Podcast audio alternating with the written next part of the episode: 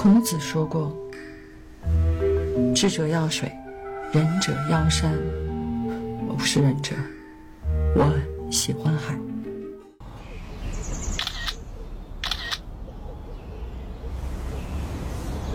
Good morning.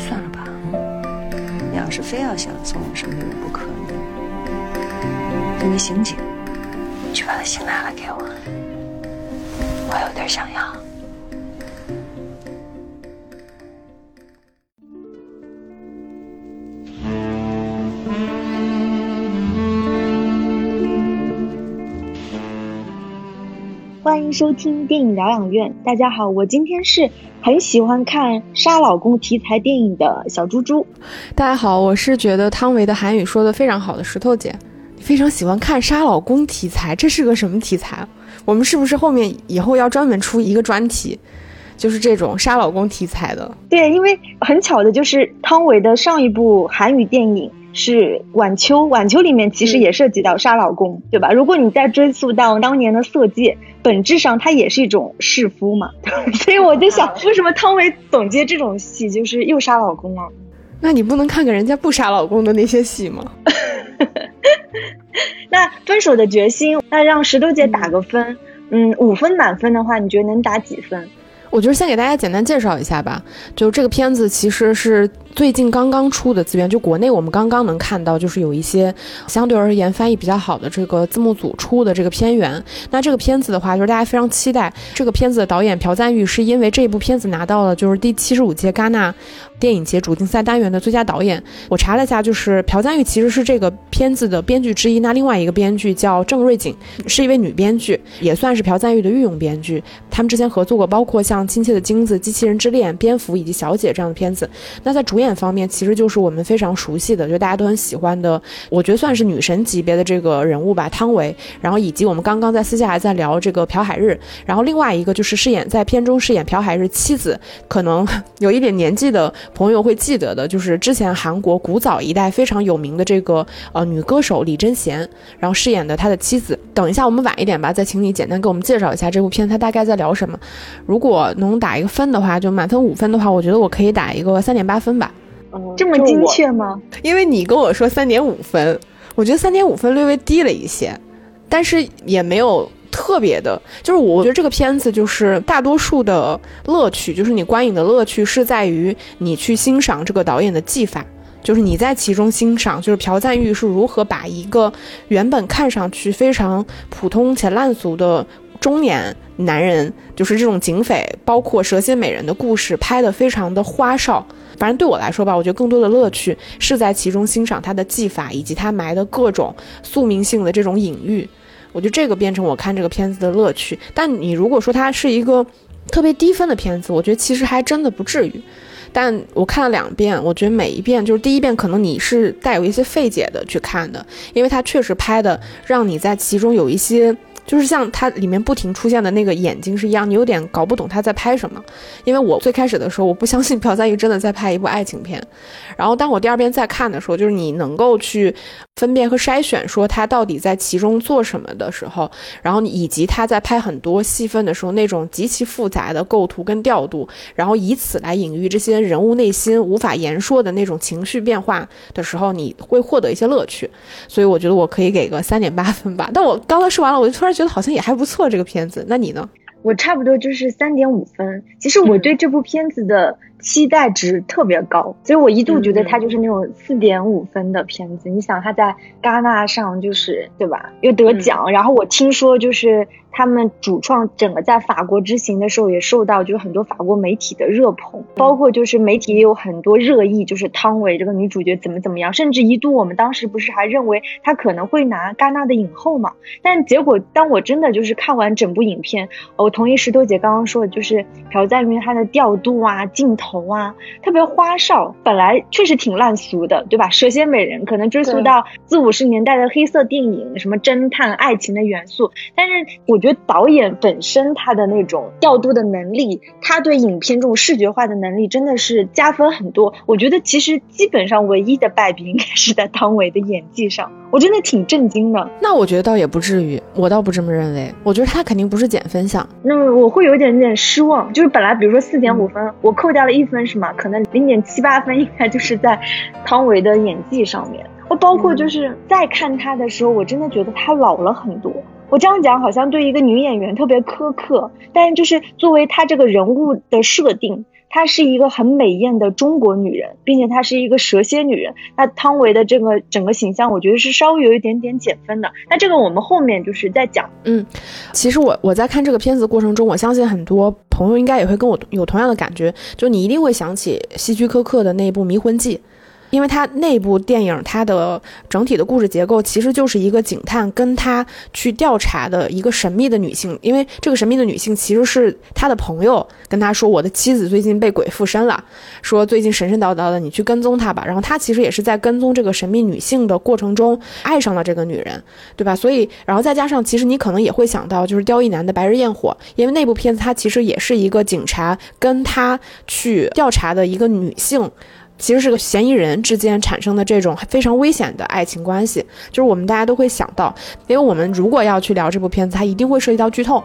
也请小猪跟我们聊一下，说这个片子它大概的故事是在讲什么？它是一个就是侦探和爱情元素的一个电影。那朴海日饰演的是一个看起来很干净内秀，但却对凶杀充满热情的警察。那汤唯饰演的是一个生活在韩国的很神秘的漂亮的中国女人。因为她的老公从山上掉下来了，警察会对她的丈夫的死因进行一系列的调查，于是朴海日就遇到了汤唯，结果就是汤唯使用一系列的手段。使得这个案件最后被定义成自杀，但是因为这次调查呢，在这个警察和这个蛇蝎女人之间就产生了非常浓厚、非常激烈的爱情的元素，但是他们俩都觉得就是这个爱情其实是无法持续下去的，于是这个朴海日饰演的叫海俊，他就搬到了另外一个充满雾的小镇里面生活，那继续做他的警察。那这个汤唯饰演的瑞来呢，她又一次结婚了，她嫁给了另外一个男人，结果这个男人还是被杀了，所以说，就是这个中国女人其实是连续两次卷入杀夫案，并且这两次杀夫案都在这个海俊的管辖范围之内。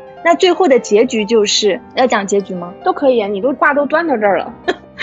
最后的结局就是，我不知道，就是听众也可以再跟我们讨论。我觉得最后瑞来他是因为要证明对这个男人的爱，所以他决定自杀，并且他自杀的方式很特别，他就是在一个海滩边上，然后埋了一个特别特别大的坑，然后他自己躲在这个坑里面，任凭大海这样卷入这个坑，一直到把他怎么说，应该是溺水而亡吧。所以就是我刚刚说的，它其实这个故事是分为两段式的嘛，两段是分别对应两个杀夫案，但是一段呢是发生在山的城市，一段是发生在海的城市。所以我们之前就是在看到电影之前，看到好多他们的这个海报，基本上都是像《山海经》元素一样的，有山有海的这个元素，差不多剧情是这样子。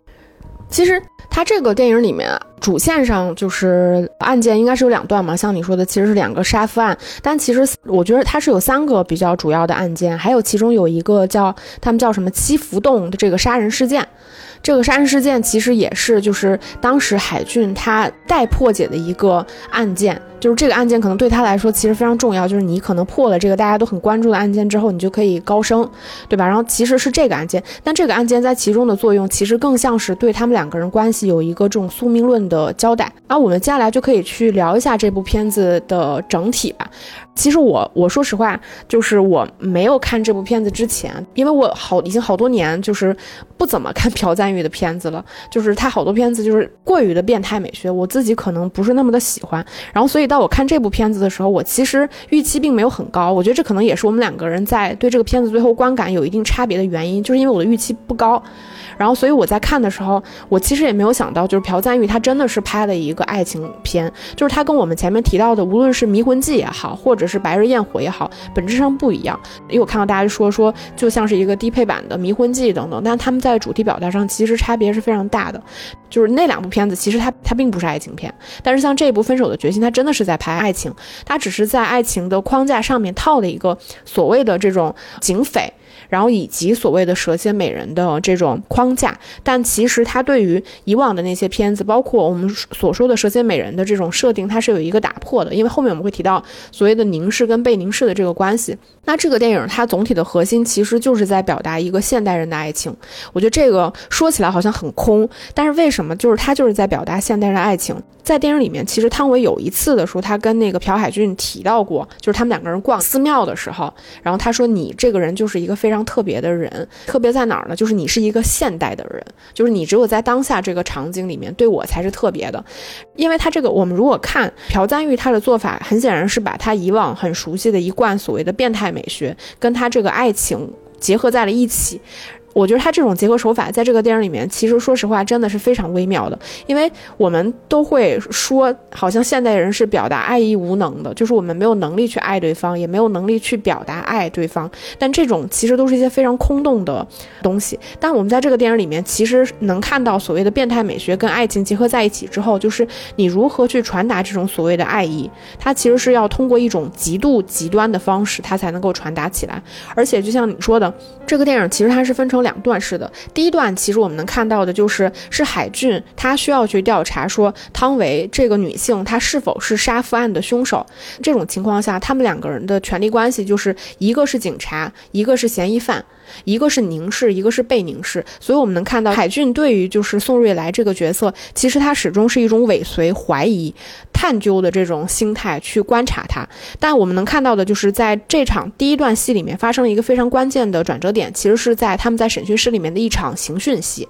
那这个拉片我们后面再聊。这场刑讯过后，其实他的心理的天平他已经倾向于去相信，就是汤唯可能并不是一个杀夫案的凶手，他其实只是一个弱女子。然后汤唯其实。也正是发现了这个男人在凝视她，包括在这个其中，其实对她表达了一些若有似无的善意以及爱意。像你说，她才会去利用这一点，她去利用这个男人的同情心，把自己塑造成一个她其实也并没有刻意塑造，她真的就是这样，她真的是个很悲惨的女性，以及带有一定神秘色彩的这样的女性，然后让这个男人去相信她，从而利用她。其实，在这个过程中当中，汤唯并没有明确的表达她对这个男人的爱意。反而是这个男人，他率先爱上了这个女人，但是他们的感情是在什么时间节点去终结的？就是这个男人发现，其实这个女人真的就是杀夫案的凶手的时候，这一瞬间。他因为为了帮汤唯去掩盖这个他犯罪的事实，所以选择了离开。也正是他这种选择，让汤唯在这一瞬间意识到说啊，这个男人原来是爱我的。所以他在电影最结尾的时候，他会说，在开始的时候，其实我的爱情并没有开始，但你的爱情结束的时候，我的爱情反而开始了。也就是第二段的时候，其实他们两个人的关系已经发生了一个对调。尽管第二次我们看上去他仍然是一个就跟第一段的凶杀案非常类似的，也是一个杀夫案，但在在这种情况下，其实我们已经知道，就是汤唯在这个案件里面占据了主导位置。他是否杀夫这个事情？我们并不期待这个警察给我们一个结果，而是汤唯会去揭示他到底是否有完成这个案件。那在这种情况下，其实他是知道这个男人搬到了离谱，所以他也搬到了这个地方，然后知道我们只有在发生类似的案件情况下，他才能够有一些关联性，所以他才会主动去做这件。这个时候，其实他们两个人已经从一种原来的这种尾随和被尾随、观察和被观察的关系里面彻底颠倒了过来。而在这种情况下，其实这一段是汤唯在表达他对海。俊的爱意，这样说感觉很奇怪，就是是那个瑞来宋瑞来在表达对海俊的这个爱意。也是在电影结尾的时候，其实汤唯也是以他的死，就是他的死其实是在帮这个男的掩饰了，就是说这个案件嫌疑人在就是待追未追的情况下，他突然从这个世界上消失了。他说我要变成你悬而未决的那个嫌疑案，这样你就会把我贴在你们家的墙上，有一张永远有一张我的照片，这样你永远不会把我忘记。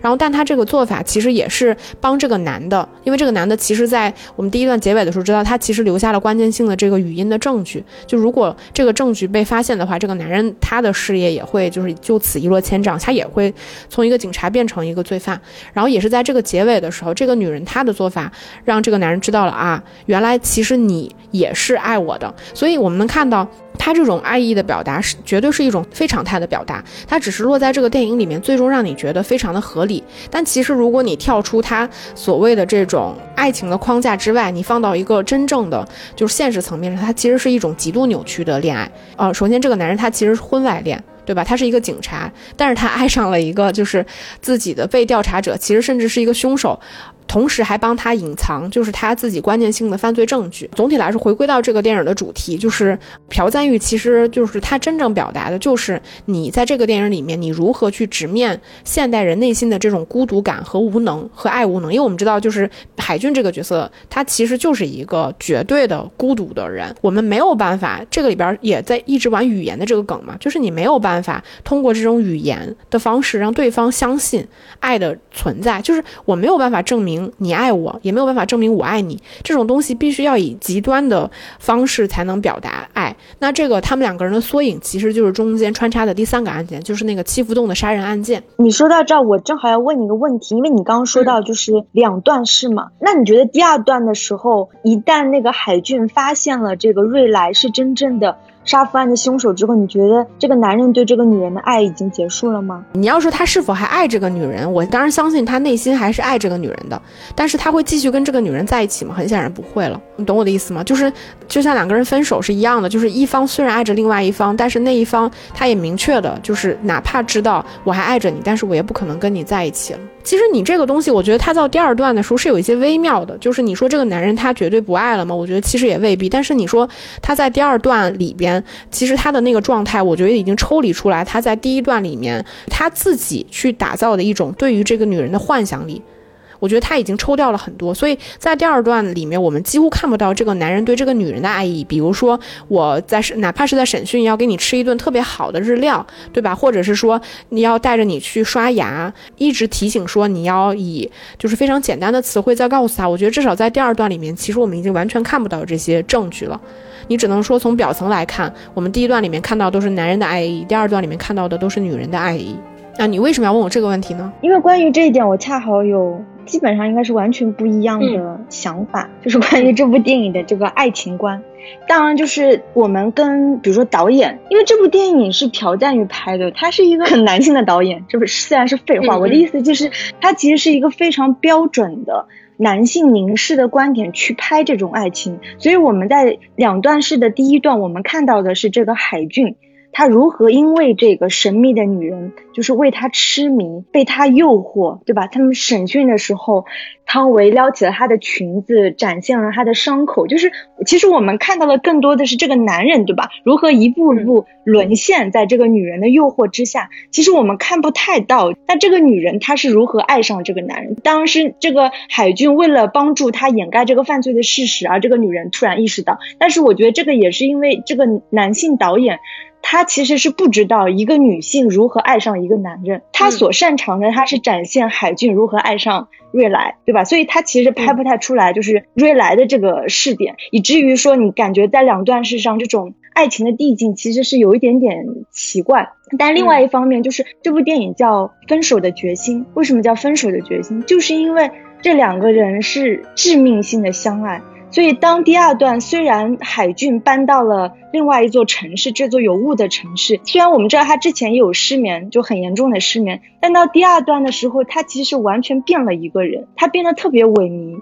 他变得特别不像他自己。这是因为他其实内心深处是深爱着瑞来，并且他知道他不应该爱，所以他其实是处于在这种非常非常痛苦的折磨的当中。所以这部电影叫《分手的决心》。他们俩其实是无法分手，所以就是互相折，就是这种爱其实挺畸形的。就像朴赞英之前那部，我们上次讲那个宋康昊也讲到那部《蝙蝠》。他虽然是恐怖片吸血鬼，但他的那种爱情观也非常畸形，所以我觉得他们俩并不存在说后半段的时候男主角不爱他了，而是他把他的这种爱深深埋藏起来，他把这种爱和痛苦完全纠葛在一起。但是到第二段的时候，其实瑞来的爱就非常。非常显性了，因为导演不需要处理他如何爱上这个男人，但他只需要处理他爱上这个男人，他整个的人物动机就是我为了再见到那个男人，所以我就是无形当中我再制造了一个杀夫案，对吧？我再出现在你的面前，我再跟你有这些情感的纠葛等等。我觉得这是导演男性视点的问题。反正我是觉得他们俩就是。非常致命性的相爱，对，但是我们俩这没有冲突呀，对对，没有没有冲突，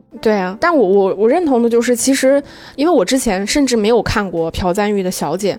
然后我这次其实是把朴赞玉的小姐拉出来看了一下，我以为他们会有某些关联性，但是我同意的就是，无论是小姐也好，就是还是我们今天看《分手的决心》，其实《分手的决心》最后成片，我们来看很多部分，我都觉得可以理解。就比如说，为什么像前面说，你感觉汤唯在这个片子里面，其实就我们中国的观众看起来，为什么会觉得她有一些没有片中的那些人说的那么的美丽跟神秘？无论是海俊，其实是对她是一见钟情，就是在她老公的那个停尸。房里面看了他一眼，然后他甚至还在说话的时候，他其实就已经对他一见钟情。然后包括他的那个年轻的男同事也在说说，如此美丽的一个中国女人，为什么要留在韩国？为什么要跟韩国的一个糟老头子结婚？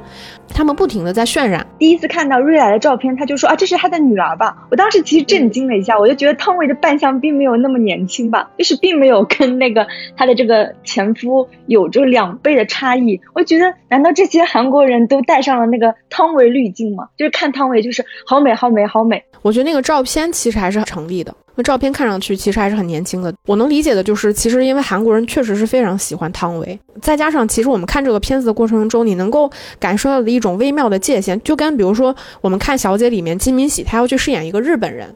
但是可能因为他是一个韩国演员，所以他无论是在尺度上，还是对这个角色丑化上，他的怎么说阈值会更大一些。但是说到汤唯上呢，你就会觉得说，似乎拍这个角色的时候过于的小心翼翼了。就无论是他身上带有的这个中国人的这个身份，还是这个女人，就哪怕是这个片子的尺度也是一样的。这个片子里面唯一一场大尺度的戏，其实是发生在海迅跟他老婆之间，几乎在朴赞玉的片子里面没有看到过如此纯情的这个男女关系。然后他们最过分的一场戏，其实也就只是。一场吻戏而已，就是你能感受到这种小心翼翼。其实我倒是觉得说这些部分你在最后看朴赞玉片子的时候，你都可以理解。但有一个不变的就是，我们能感受到的就是这个就是一个完全不懂女性的，就或者说没有那么至少没有那么懂女性的一个直男的导演。我们群里面也有人在说嘛，对吧？大家其实男性也能感受到，其实这个就是一个直男的导演，他。幻想出来的就是一个男性，尤其是一个中年男性，当他碰到了一个神秘的，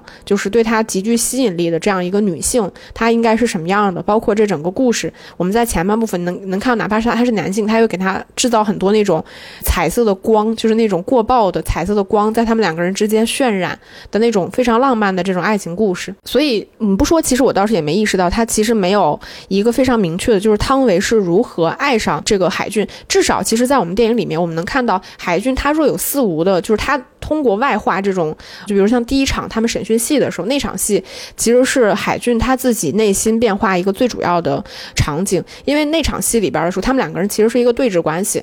然后他们是坐在一个桌子的两侧，但是这场戏拍的很妙的一点就是，大部分的镜头其实并没有给一个传统的正反打来表达他们两个人的对话跟对立关系，而是通过一个就是侧面的镜头拍他们两个人都在这个镜头的两侧，单面镜子上呢也有他们两个人的虚影。其实我们这一刻能看到的就是镜头前面的这两个人物，他们是一个现实世界里面两个人当下所在的这个场景，但是单面镜里面其实是他们内心情况的一个投射。我们能看到，就是朴赞玉其实在这个过程中不停的去调整这个镜头的这个虚化，其实主要是出现在就是海俊这个角色身上，就是当他受到汤唯某些话的鼓动的时候，你能看得到，就是单面镜反映出来的那个他，就是虚幻的那个他，他的那个影子那个他才会变得清晰起来，而现实生活里边的那个他开始变得模糊了起来。其实这个就是他整个在现实生活里面他在受这个女人的蛊惑，他在受他所说的话的这个吸引。另外还有他在玩，就是另外一个另外单面镜的反面，其实是在那个就是监听室嘛，有一个警察坐在那里。但我们能看到这个非常有意思的地方，就是他通过一个监视器放着汤唯。以这样的方式把汤唯跟海俊，就朴海日这个角色，他们两个人放在了同一个立场，就是镜头的画面的左侧，来表达说，海俊其实现在内心里面，他其实已经跟这个瑞来站在了一个，他已经开始倾向于他，相信他。我们至少观众吧，你能够通过这些非常外化的镜头的这种调度跟变化，发现这个男人他内心的某些变化。就无论他是受这个女人的这个蛊惑也好，欺骗也好，还是他自己带上的这种浪漫的色彩也好，至少我们能看到，就是这个男人他是如何爱上这个女性的。但在这个电影里面，他唯一一次真正就是对汤唯这个人立场发生变化，其实是在一个什么地方？是在他们审讯结束之后。我们在这个之前，其实你是几乎所有的视角都来自于这个男性。性的视角，就无论他是观察也好，他是诉说也好，他是描述也好，幻想也好，其实全部都是这个男性的视角。但是下一场戏是发生了，他们去追那个七福洞杀人事件，然后汤唯也查了，说啊这是某某某个网吧，那他就追过去。追过去的时候，他其实目睹了就是海俊在天台上面跟嫌疑人两个人对打。然后也是在这场戏之后，他其实我们能看到类似的构图，就是他也是前面隔了一个栏杆，然后他以一个观察者的姿态在观察这个男人在天台上面跟另外一个男人在搏斗的时候，他其实第一次我们在观众的视角上感受到了这个女人她的思考。然后也是在后面的戏份，我们才能看到汤唯他独自坐在家里面，可能他吃冰淇淋，他在思考这个男性，甚至他会一闪而过的回想那个男性在被他就是海军看到他手被打了之后的那个血隐藏的那个动作，其实这个都是来自汤唯的，就是反应。但是总体来说，就哪怕到第二个部分，这整个局你都可以认为是汤唯饰演的这个呃瑞来他设计的。其实我们对于这个女人她内心她的情感变化，确实是相对而言比较空洞的。这个部分我倒是认可。嗯，你又特别喜欢就是汤唯在这部电影当中的一些造型，就是她的妆造，哪个形象印象比较深刻吗？没有，我觉得你说印象深刻，我肯定是对她穿的那个裙子，就是后面那个又蓝又绿的裙子，印象比较深刻，因为那个是一个非常浓烈的色彩。还有一场戏就是她坐在家里的那个床上，就沙发上，然后她在听着，就是很绝望的听着海俊的那个录音。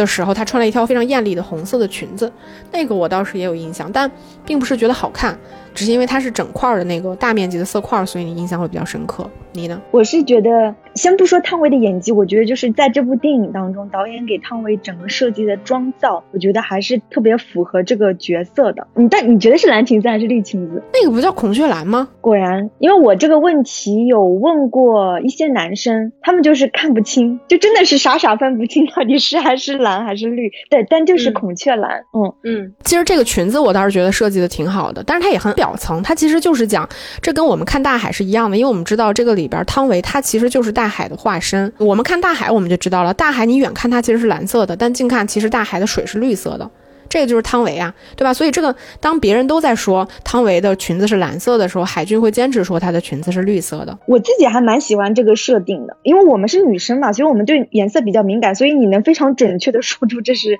孔雀蓝。但是就是对大部分男性的观众来说，那男性观众就像这个海军一样，他真的是分不清楚那种颜色，所以这个女人就跟这条裙子一样，对他们来说就是存在疑惑的，但是又存在吸引力的。我觉得这里面，他除了你说那身红裙子，他还有一身就是之前海俊拿那个望远镜偷看瑞来在家里的时候，他其实穿了一件非常正的黄色的衬衫，嗯，然后下面他穿的是紫色的百褶裙。其实那一身装束我也很喜欢，我就发现导演特别喜欢让瑞来出现在这种大色块面积的这种撞色当中，而且有没有发现他的那个头发？他有的时候她是短发的，她是那个棕色的短发；有的时候呢，她是黑色的长卷发；有的时候呢，她是黑色长卷发当中带一些那个灰色的挑染。然后我就觉得，嗯，你说这种非常非常细微的设计，你要问直男，他肯定都看不清，他都不知道这些 头发什么挑染有什么区别。但就是这种非常多变的女人。对吧？她可以驾驭不同风格，这个是非常满足男性幻想的女人，这也是很标准的男性凝视，看不透这个女人，她到底是什么样的头发，什么样的裙子。嗯，对。但我觉得这个片子它其实比较有意思的地方，就是我们很显然能能看到的，就是这个片子其实你完全可以把它解读为汤唯，其实这大部分都来自于海军一个人的幻想。这整个故事，关于这个女性所有浪漫的东西，其实大多数的时候都来自于她的幻想。这个部分，尤其是在我们说第一段案情里面，其实是比较容易解释的。所以在这种情况下，你把它虽然导演也在拍所谓我们说中年男性的这种意淫，就是他关于他自己中年危机。关于自己这种困顿的生活的某种，就是试图挣脱的这种对于危险的这种向往，其实你完全可以解释成这样。但也正是因为它的主题其实也契合了这个部分，我觉得反而没有我们之前看某些就是尤其是韩国特别直男导演拍的一些片子的时候那种不适感。而且他这个片子我觉得比较有意思的是，他其实也在打破这种凝视跟被凝视的。这种关系，因为其实我们之前做节目的时候，我们也聊过，就是凝视本身它是一种权力关系，就像我们说导演他对演员，因为我要去拍摄，你是我的被摄者，本身就是我其实是通过我的摄影机在控制着你，所以你的一言一行一举一动，其实是我告诉你要怎么做的，就我其实是有这个能力的。然后像这个里边他们的权力关系，其实也是警察跟这种嫌疑人的关系等等。但我觉得他这个里边比较奇妙的地方，就是他对于传统蛇蝎美人是有一个打破的。就汤唯其实并不是我们所说的那种，就是无论是经典好莱坞时代黑色电影里面，就是那种非常美艳神秘的那种坏女人的那种传统的蛇蝎美人的形象，它其实是有一个打破的。你如果真正来看，我觉得他这个里边是把汤唯这个角色，就是你他也可以认为是两种男人幻想的极端，就是一种是极度危险的神秘的这种女人，但另外一方面，其实我觉得我们能看。看到汤唯在这个电影里面呈现出来更多的气质，其实她是非常脆弱的，她是破碎感十足的，就是她是那种孤独而绝望的。就是尽管这个男人他是给这个女人就蒙上了一层就是所谓的这个幻想，比如说他其实身世挺悲惨的。他在中国其实是背了命案的，就是他把他自己的妈妈杀了之后，他其实是以就是算是偷渡来的吧，来到韩国，然后在这一路漂泊过程中，其实是非常辛苦的。那来到韩国之后呢，其实做了一份并不怎么好的工作，他其实就是在一个那种就是育老中心，帮一些老人可能去上门做一些就是保洁啊、打扫啊、就是按摩啊这种类似于的工作，然后嫁给了一个就是暴力狂以及控制狂的这种老公，对吧？她老公其实对她真的很差。然后在这种情况下，这个孩海俊知道他。的时候，其实你难免就会带有一种对于弱者的这种同情。他身上的这种所谓的美跟破碎的这种感觉，不完全是这个男人想象出来的，也并不是这个女人伪装出来的，而是他真的就带有这种特质。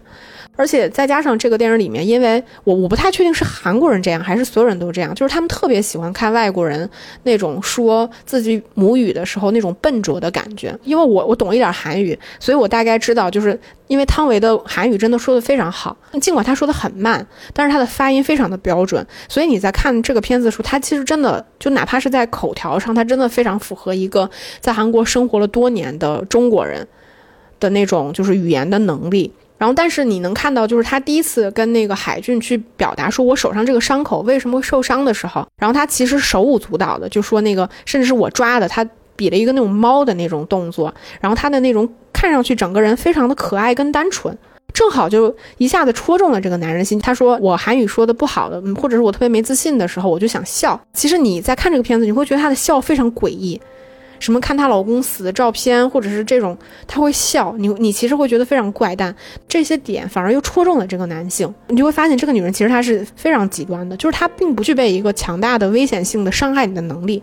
但她又极度的吸引你和神秘，但另外一方面她又极具的破碎感。所以我觉得这个角色本身，瑞来他是设定是很复杂的，对吧？就像你说，又脆弱又危险，甚至又有点可爱，甚至又有点笨拙等等。但是就是有一点可惜的是，我就觉得汤唯的演技没有让这个角色特别成立度特别高。就比如说他那个笑，但我能理解说啊，我可能韩语说的不好，所以我在说一个外语的时候，我会有一些那种笨拙的笑。但他那个笑真的是我说不来，反正我是觉得他这部演技是有点差，或者这样说好了，我觉得他的演绎会让我觉得他的蛇蝎感弱了一些，他的神秘感弱了一些，他其实他的包括他的一些肢体语言。他其实多了一点点这种憨的感觉和笨拙的感觉，所以我真的不确定这是导演在跟他沟通的这种表演的方式，还是说汤唯的演技还是欠缺一些，导致就会我们不断的去分析这个人物的时候，我们知道他的人物设定是这样，但是跟他呈现出来会有一点点落差。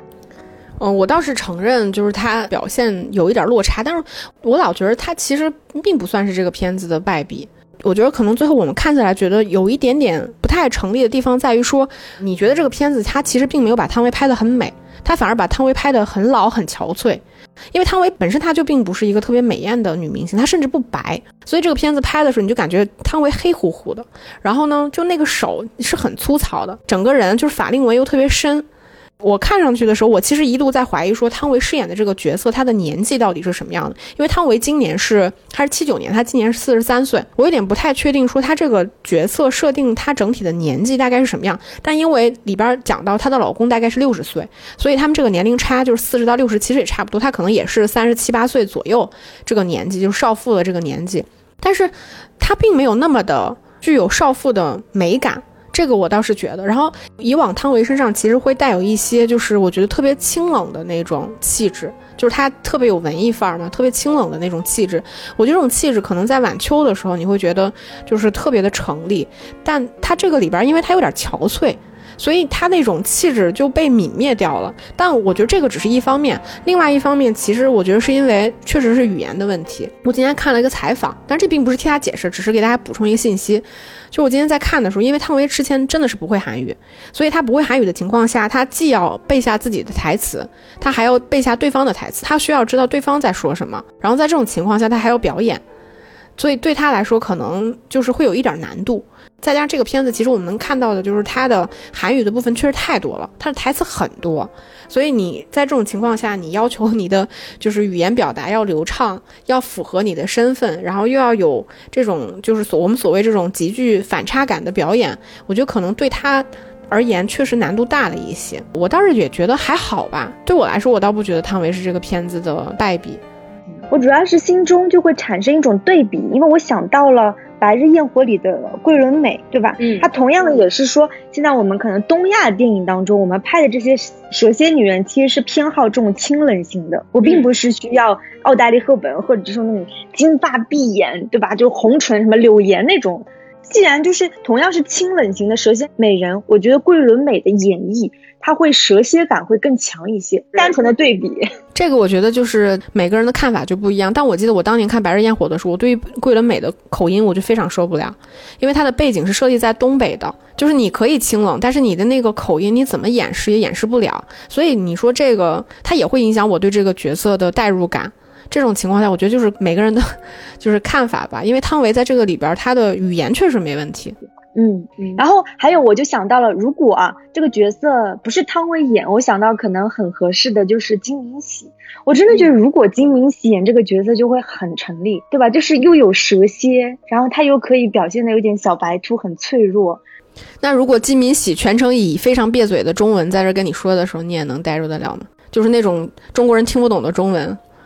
对，这个有这个有可能。所以这个角色好像好多人都说啊，这个角色就是为了汤唯写的，这个本子就是给汤唯做的。所以确实，但是我就觉得金明喜很适合演这种蛇蝎美人、清冷型的，而且金明喜的演技我觉得可以完美的 hold 住，确实挺合适的吧？我觉得，因为他一直以来他的形象，荧幕形象也都是这种非常神秘的、脆弱的。就是带点冷淡的这种女性，只是很可惜，现在金敏喜只演洪尚秀的电影，所以我们应该很难有机会再看到她演朴赞玉的电影了。你这么说，我也是心里很不舒服的。我还是很喜欢汤唯的。就是怎么这一句话之间就让你把汤唯给说没了呢？对不对？我觉得就是因为我是中国人，我肯定就是觉得可能挑一些刺。但我相信韩国观众看了这部电影之后，汤唯的神秘感肯定比我看的要更强一点。你下次我们去问一个韩国韩国欧巴，对，问 问他怎么看汤唯这个角色，是不是足够神秘、足够蛇蝎？嗯。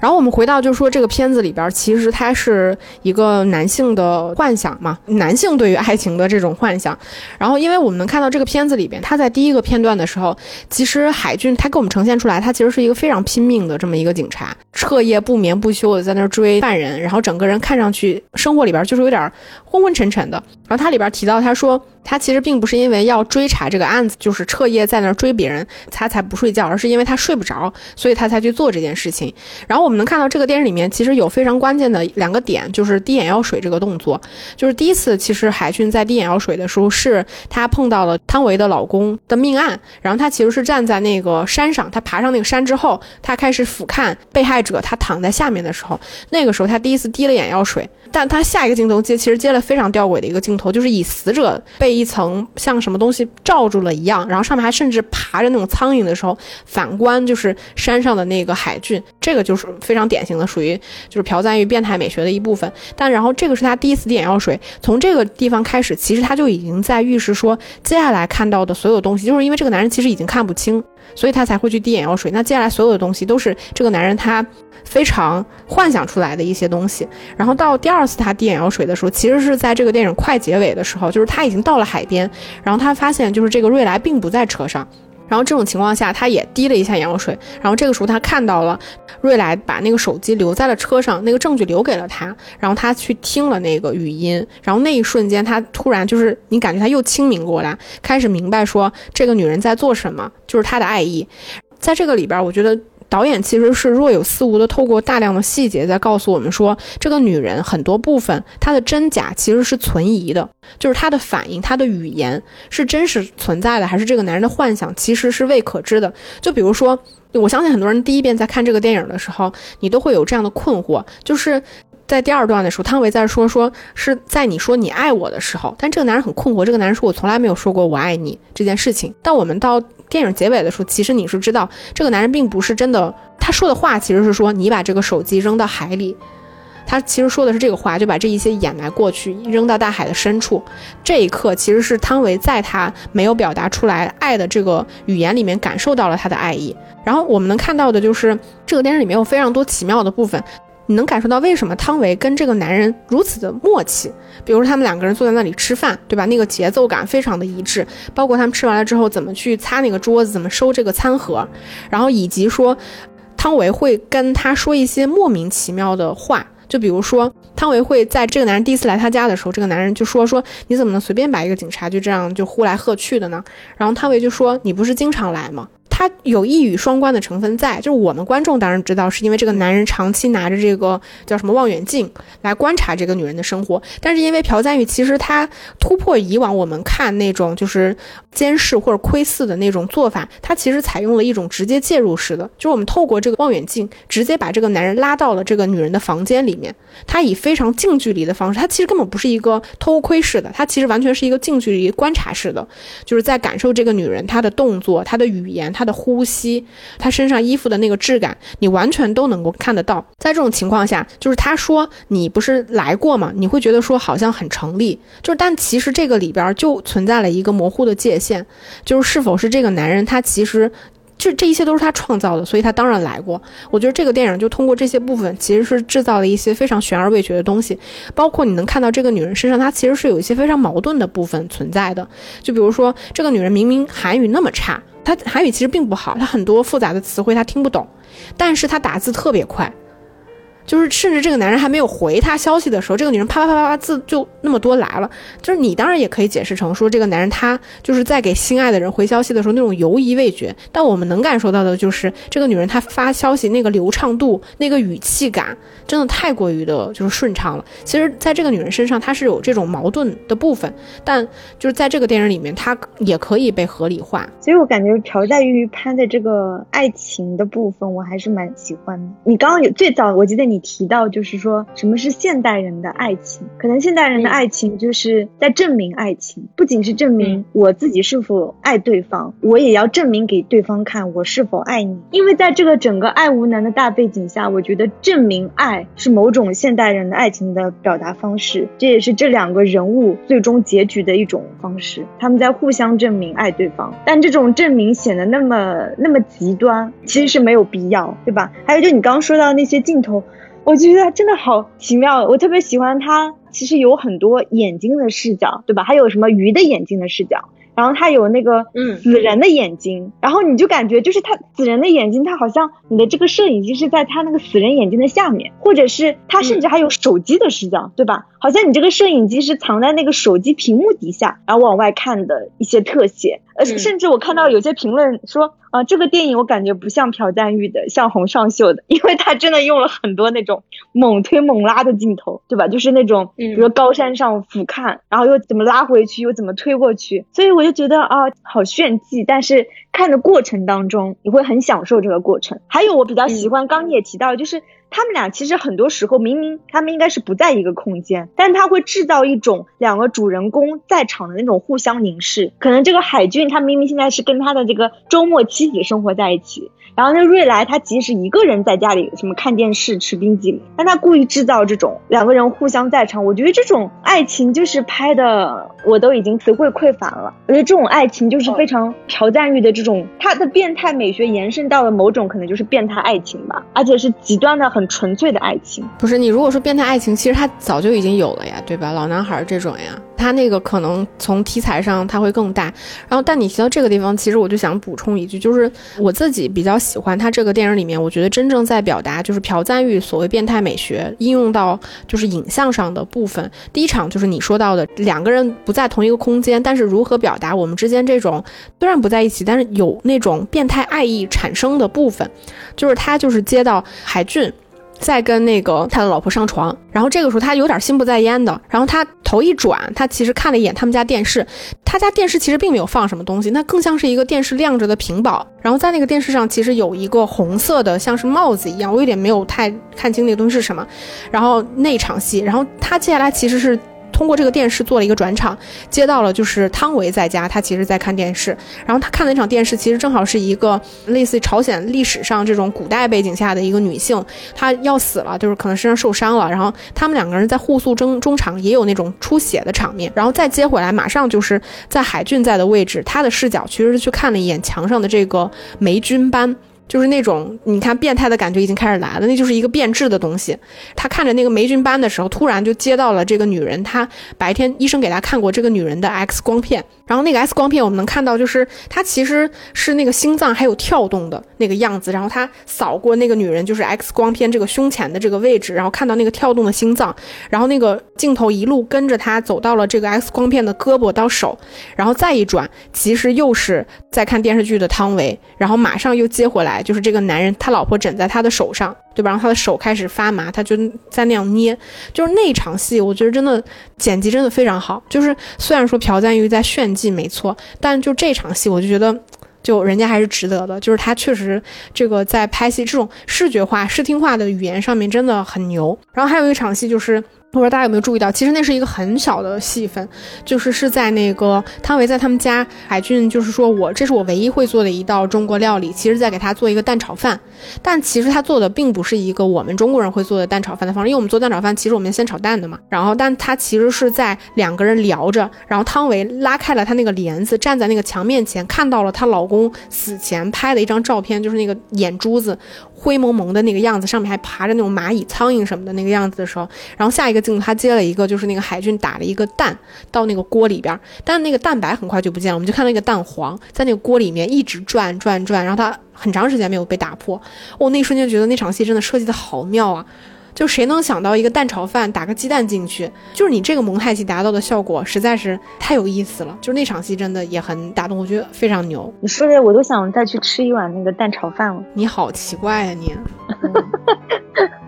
哎，说到这个，你会觉得这部电影当中的中国元素有特别好的被运用？我其实还蛮喜欢它那个海报的那个就是山海的元素的，但是就是我也会觉得它好像把《山海经》这个，因为汤唯里面不是有两个镜头，我记得他是拿着那个书的嘛，其实是像一个《山海经》的那个绘本的那种注释一样，但是我会觉得他好像把《山海经》理解。比较简单的归类为山和海，当然山和海还整个就是它故事叙事上也是这样子造的这个两段式，但我觉得好像有一点稍微有一点点粗浅化了，可能中国比较传统文化的这种博大精深的部分，就是《山海经》的部分。嗯，然后我纠正一下，你在那个我们录节目开始，你在那说他那个地点的问题，就是它有两个主要地方，一个是釜山，一个是离谱。釜山其实也是一个海滨城市，对它其实并没有刻意强调从一个山的城市到了一个海的城市，并没有。它其实，在元素运用上，你能看到它在釜山其实也是有山的，它好像刻意隐掉了釜山的海哈。然后，但是它在那个离谱的时候，它其实有拍山，也有拍水。离谱，我现在突然有点印象了。另外一个就是韩国的丧尸片也是在离谱，离谱是不是就是一个常年有雾的城市？对，反正我我也没去过，我没去过，但是电影里面这么说的嘛。嗯，是。然后你说到这个里边，它的那个中国元素的运用，嗯，我觉得它肯定是比较简单，因为你说这个片子其实拿到戛纳去看，给外国人看，他们肯定要理解的就是关于东方的这种东西，它其实就是山啊、海呀、神秘脆弱的东方面孔啊。我觉得可能他也就是能理解到这个程度，但它里边其实用的也比较简单，因为我们能看到，就是汤唯其实在比较早的时候，他其实第一次使用那个算什么翻译机。他给那个海俊去解释说这个话的时候，就说你为什么不爱爬山？但我们正常人肯定不会解释说我不爱爬山是因为智者要山，仁者要水这种话是吧？我觉得他主要在表达，其实就是它其实就是水的意象，它就是流动的、变化的、神秘的这种方式，它就预示这个女性她的命运。因为我们知道，就水它其实是一个流动、圆通。这种情况，你看到你肯定会觉得怪怪的，但他我觉得他能比较浅层做的比较好的，就是他能够把山和水的这个意象运用到整个电影里面去，而他至少其实是完整在贯穿的，因为我们能看到这个电影两个人的爱情其实是从一座山开始的，但两个人的结束其实是从水开始的。然后汤唯其实他的命运就是这样的，就是他其实是跨过大海。就是跨过，就是这个海，来到了韩国的，奔着一座山来的，就是所谓的那个锄头山。但山其实在这个里边，对他来说反而是一个，就是让他痛苦的东西，就是是一个就是罪恶。他他其实在这里就是犯罪了嘛，是是一个让他罪恶的东西。那最后其实他的归宿就是他回到了海里，或者说你说海边也行。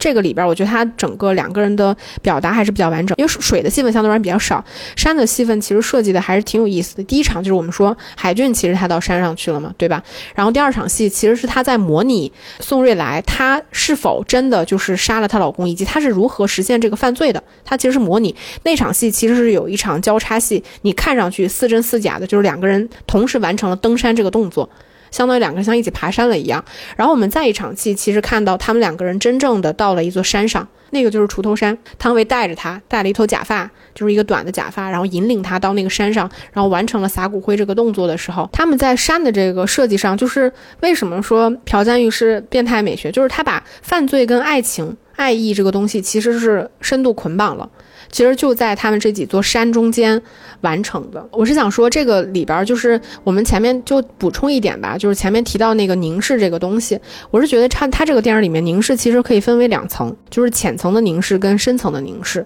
就是浅层凝视就是我们前面提到的那些，就比如说你要看眼药水儿，就是你滴眼药水要去看这个死者啊，包括就是你用望远镜啊，包括隔着这个栏杆啊，就是眼睛的特写啊，包括人进入这个室内啊等等。其实这是一个比较浅。浅层的这种凝视，但我觉得它其实还有一个深层的凝视，就是你前面提到的那个部分，就是这个电影你也是启发了我，就是它其实都不是在拍爱情，它是在拍我们如何证明爱情。所以这个里边的凝视，我觉得更多的时候，它其实是这两个人在爱情里面他们相互的这种观察。跟凝视，就是我如何在对方的身上发现爱情，发现对方对我的爱意，以及我看不清对方等等吧。我觉得他其实是有这种凝视的部分。他这个电影里面有一场就是凝视的戏份，我觉得挺有意思的是，就是这个女人她在哄这个男人睡觉。正常来说，如果我们在电影里面看到就是什么，哎呀，我天天睡不着觉，但是你在我身边我就睡着了，你会觉得这是一个很烂俗的爱情故事，对吧？就好像这人有什么超能力一样。但他这个里边其实他拍的很妙的一点，就是他把这场戏拍的很细腻。汤唯在引导他的时候，就是你跟着我的呼吸一起，对吧？那个时候其实是一种我们说前面提到的，就是汤唯已经从一个被凝视的角色变成了一个凝视的角色。这个我自己跟周围的朋友真的有类似的生活体验。你知道，就是如果我比如说我有个闺蜜，她可能最近新认识一个男生，然后我们甚至就会讨论到这种细节，我们就说，那你跟他睡觉的时候，你会睡得安稳吗？嗯，我觉得这是这可以是一个标准，就是我们在讲什么现代人很孤独啊，什么怎样，但有的时候就是像对于海军来说，其实瑞来这个女人是有点危险的，虽然有危险的元素，但是竟然这个女人可以让你治疗你的失眠，也就是说，只有这个女人可以让你找到内心深处的平静。所以就是在爱情当中，这种 怎么说，这种有点比较生活体验的东西，所以到影像当中，它就变成你跟着我的呼吸去睡觉。其实这也是两个人某种意义上的同频，就那种同频，它是可以很真实的、很现实的。比如说我在你身边，我就睡得好，就就很直白。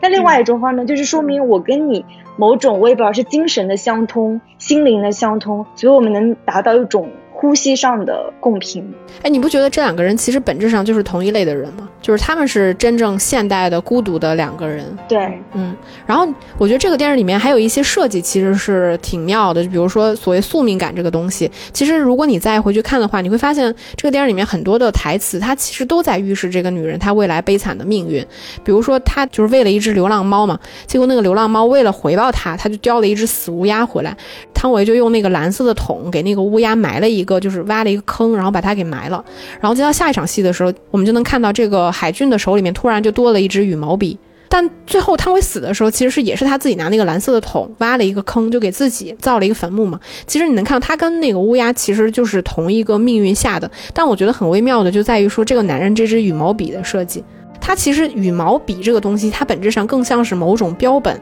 某种纪念品。就是你其实拥有的这个东西，它并不是一个这个女人，它是这个女人身上留给你的某种印记痕迹，就你把它留下来，你可以值得去回味的东西。然后还有就是它这个里边，就是汤唯其实看上去就是因为我们大家可能女生都爱都会看一些肥皂剧什么的，然后你感觉汤唯好像看的总是那种就是死去活来的那种狗血的韩韩剧，但其实他就看了两部，那两部其实都是同一个场景，那个场景就是这个女人要死了。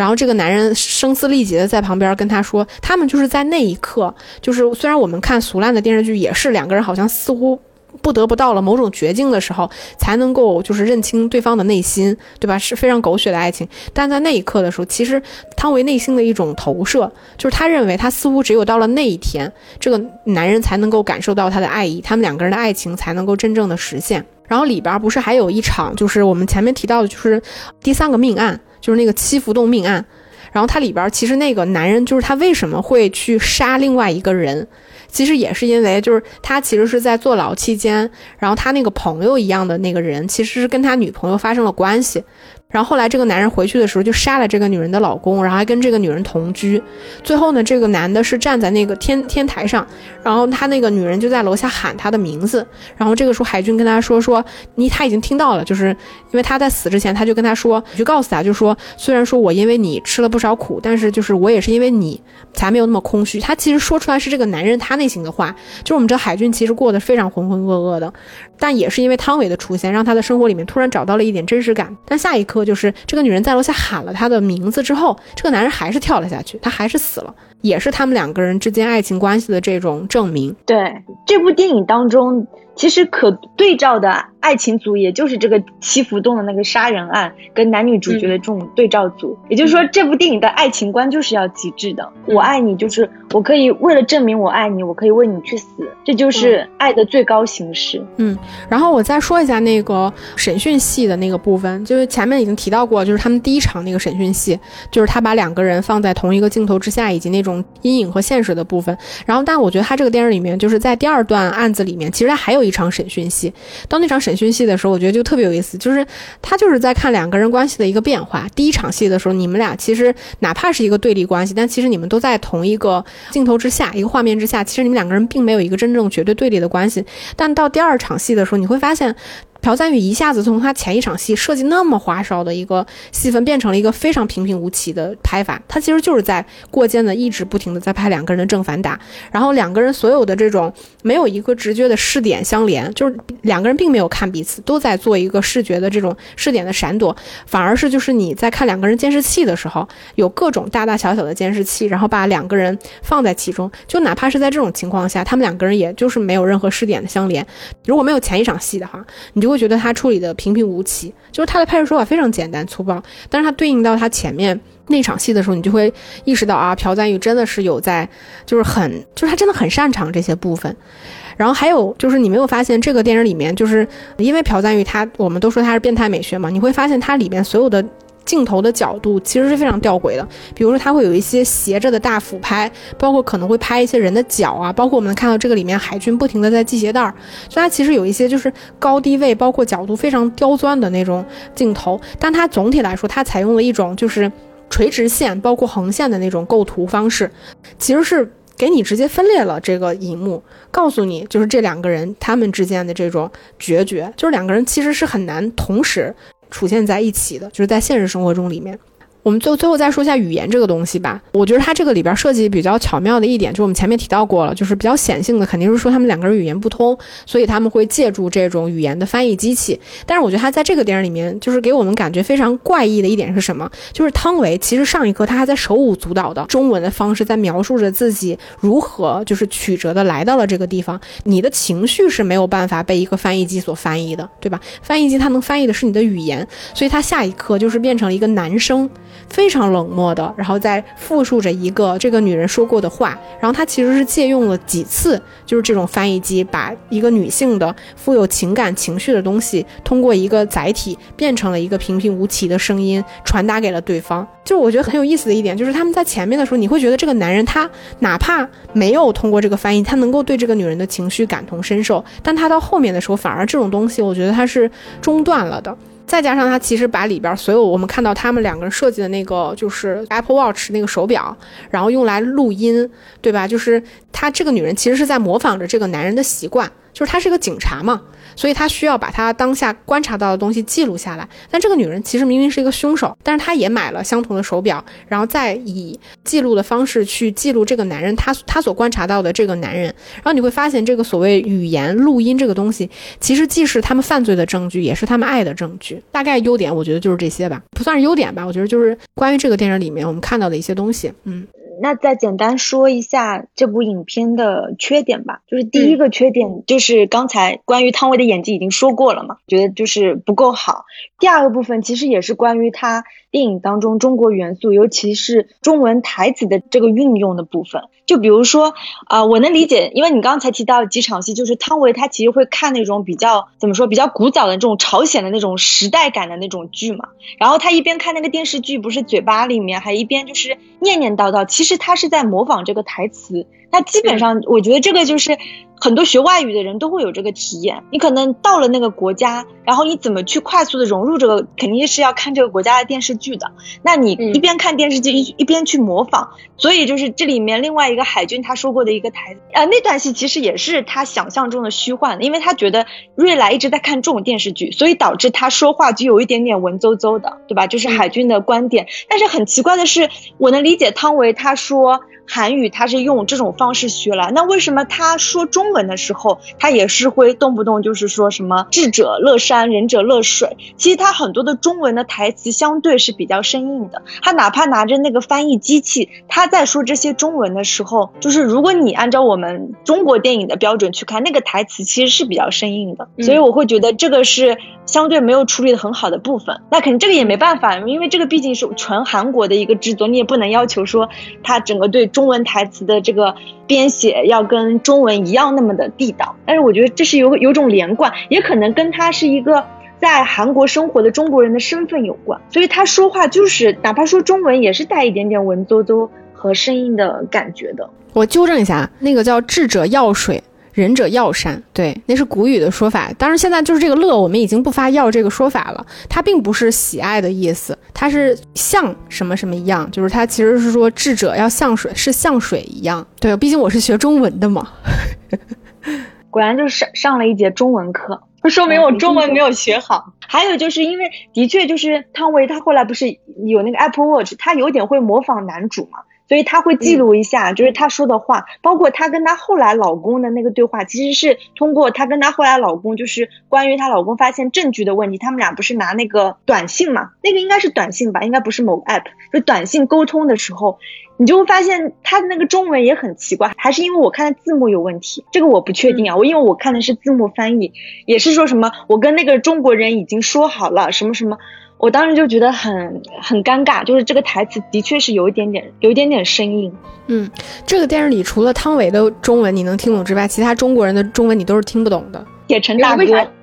对对，我基本认同哎。我觉得这个片子里边，就是我自己的感觉，就是其实朴赞玉这几年在我心里的印象，就是他都是一个形式大于内容的导演。但这个归根到底，就是我们其实之前我们聊过那个安妮特那期节目，你记得吧？其实那个时候我就已经，这也不是我们聊出来的东西。其实现在因为电影所谓的题材，就我们说太阳底下无仙事嘛。其实这个世界上已经没有什么东西是没有人拍过的了。所以你能看到这几年电影节的趋势也是这样的，就是没有什么故事是新鲜的情情况下，就比谁拍的新鲜。对吧？就是你在形式上面，你在故事的叙事方式，你在故事的讲述方式，你在你的视听语言组织，你从这些方面去表达一些就是新鲜的东西。像我们今天聊的这部《分手的决心》，其实这就是一个很老土、很老套的故事，